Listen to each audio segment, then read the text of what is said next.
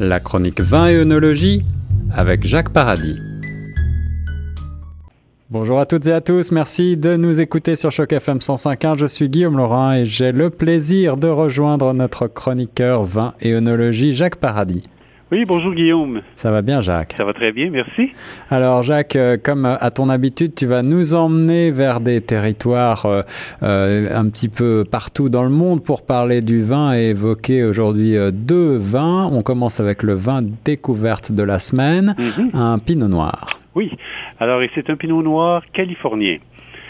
Alors, euh, parce que souvent, lorsqu'on parle de pinot noir, on pense euh, à, la Bourgogne. Oui, c'est vrai. Mais euh, le pinot noir est un cépage assez important aussi aux États-Unis, principalement en Californie et aussi dans la région de l'Oregon. Oui. Alors, notre pinot noir, c'est un pinot qui vient de la région de Monterey mhm. et de la maison Han. Alors, c'est un 2016 et qui se détaille à 19,45. D'accord. Alors, euh, le Pinot Noir a connu une certaine publicité euh, dans les dernières années, surtout après la sortie du film américain Sideways. Ah, ça c'est intéressant. sans doute vu. Oui, bien sûr, bien sûr. Qui ah. parlait des, des, vignobles californiens, justement, là, qui se passait, c'est ça? Exactement. Alors, euh, et, particulièrement euh, qui braquait les projecteurs sur le Pinot Noir de, la vallée de Santa Ynez en Californie. Oui.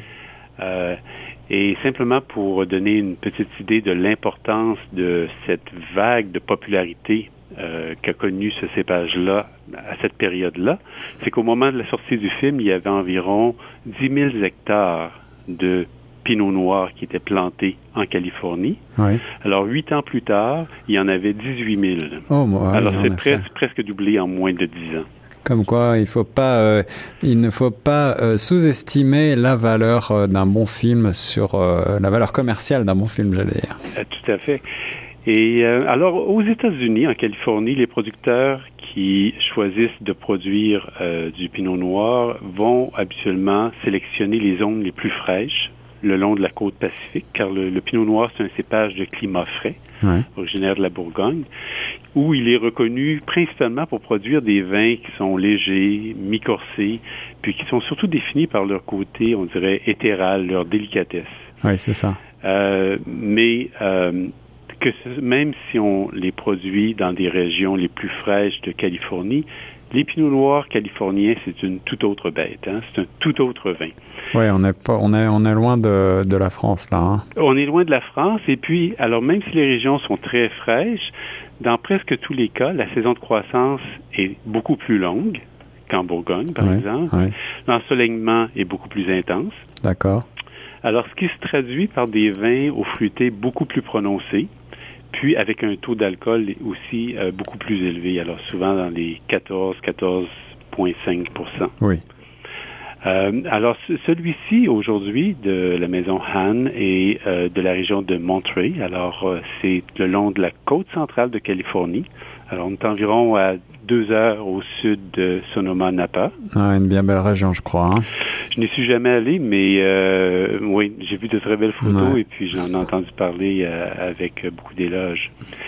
Et euh, cette région-là bénéficie d'un des microclimats justement frais qui résulte de la présence d'un immense bassin d'eau froide le long de la côte. Il s'agit en fait de ce qu'on appelle le Blue Grand Canyon, parce que c'est un canyon maritime. Ah, d'accord. Alors, sous l'eau, alors qui s'étend sur une longueur d'environ 95 km le long de la côte hmm. et qui a plus de 3 km de profondeur. Et donc qui crée une sorte de microclimat dans la région. Exactement. Alors c'est cette masse d'eau froide qui est responsable des brises fraîches qui envahissent les vallées. D'accord. Euh, une fois que le, le, le, le brouillard matinal là, euh, se lève. Ouais ce qui contribue à évidemment ralentir le mûrissement du raisin. Et puis ce ralentissement-là est aussi accentué par le fait qu'il y a une très faible pluviosité. D'accord. Alors c'est une très longue euh, euh, saison de croissance. Et puis en 2016, par exemple, le, printemps a été très doux. Alors l'éclosion des premiers bourgeons euh, s'est réalisée environ à la mi-février.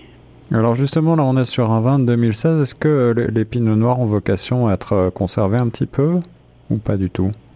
Euh, si, on, oui, ce sont des, vins que l'on peut, tout dépendant évidemment de la maison, comment il a été fait, mais ce sont des vins qui euh, absolument vont avoir euh, grande intensité, puis vont se, se, se, conserver un certain nombre d'années. Peut-être pas une très longue garde, mais euh, oui, tout à mhm. fait. Mhm. Euh, alors, cette, cette région-là a été euh, à l'avant-scène de la, la, justement de la viticulture en, en, Amérique du Nord au cours des dernières années. Puis elle, a, elle compte maintenant environ 175 entreprises viticoles à Montreuil. Puis on cultive plus d'une quarantaine de variétés de raisins. Mais la réputation de la région repose vraiment sur ses chardonnays, plus de 40 de la plantation totale. Oui puis c'est pinot noir. D'accord. Justement en raison de la, fraîcheur qu'on peut y retrouver. D'accord. Alors, eh, parle-nous un petit peu maintenant du style de ce vin, en particulier le pinot noir de, la maison Anne. Oui. Alors, c'est un, euh, c'est un euh, pinot qui est vraiment euh, axé sur le fruit. Alors, même s'il a vieilli en barrique de chêne, donc 40% neuf pendant un certain nombre d'années, mais euh, il se distingue par des arômes de fruits rouges, mais très mûrs. Alors, on pensait framboises, mais des fraises là, qui sont très, très mûres, là, qui sont juste à la limite alors de, de, d'être confiturées. ça. Et euh, qui sont soulignés aussi par des accents euh, épicés poivrés, qui proviennent sans doute de l'élevage lambarique. Ouais. En bouche, toutefois, on retrouve euh, un des saveurs de fruits plus noirs, plus euh, alors pensez cerise noire justement, uh-huh. avec euh, des tanins qui sont très souples, très gras, un taux d'alcool très élevé, 14,5% dans ce cas-ci. D'accord. Mais qui est, le vin demeure tout de même équilibré parce que le, le fruité est très intense. Alors l'acidité est là. Alors c'est un vin équilibré et puis qui se termine avec des nuances tanniques comme de, thé noir et avec une très bonne allonge en fin de bouche. D'accord, donc un, pinot noir quand même assez, euh, assez complexe. Hein. Oui, oui, euh, et vraiment euh, que j'ai trouvé moi très délicieux. Hmm. alors, et la maison qu'il produit est quand même assez récente. Elle a été fondée à la fin des années 1970. D'accord. Par un citoyen suisse, ah, oui. Anne dont le nom euh, en Allemagne signifie euh, coq. Mm-hmm. Alors, ce qui fait que vous allez retrouver sur l'étiquette de euh, ces vins-là un coq stylisé. Alors, c'est le nom de la famille qui est redoublé de cette façon-là. Ah, ça c'est intéressant pour l'anecdote. Alors voilà, le Pinot Noir Montray Anne 2016 à la LCBO à 19,45 dollars. Quel est maintenant ton vin petit plaisir, comme à notre habitude, Jacques? Alors c'est un Cabernet Sauvignon euh, qui nous vient euh, d'Afrique du Sud. D'accord. Alors c'est le Black Label de McGeegan. Et c'est un vin aussi de 2016 qu'on retrouve présentement sur les tablettes de la LCBO. Oui. Alors, avec les détails 10,95. Ah oui, donc là, on est dans un vin extrêmement abordable. Alors, euh, quelles sont les qualités que tu lui as trouvées pour euh, l'avoir sélectionné? Oui. Alors, c'est un vin qui est produit dans la région de la vallée de la Hunter. Alors, c'est dans l'ouest du pays, tout juste au nord de Sydney. Et euh, et cette maison-là, s'est vraiment démarquée au cours des dernières années parce que en 2017, l'entreprise était nommée producteur vinicole de l'année dans le cadre d'un concours international, l'International Wine and Spirit Competition de Londres, mm-hmm. pour la quatrième année consécutive. En 2014-2015, l'étiquette Black Label pour le, le vin d'assemblage était le vin rouge le plus populaire d'Australie en termes de volume des ventes. D'accord. Alors, euh, c'est un cabernet vraiment de climat chaud, typique. Alors, c'est un vin qui est corsé, qui est axé là aussi sur un fruité mûr, alors de mûr de cassis, de, de cerise noire, avec une petite note mentholée. Alors, il est peu boisé, oui.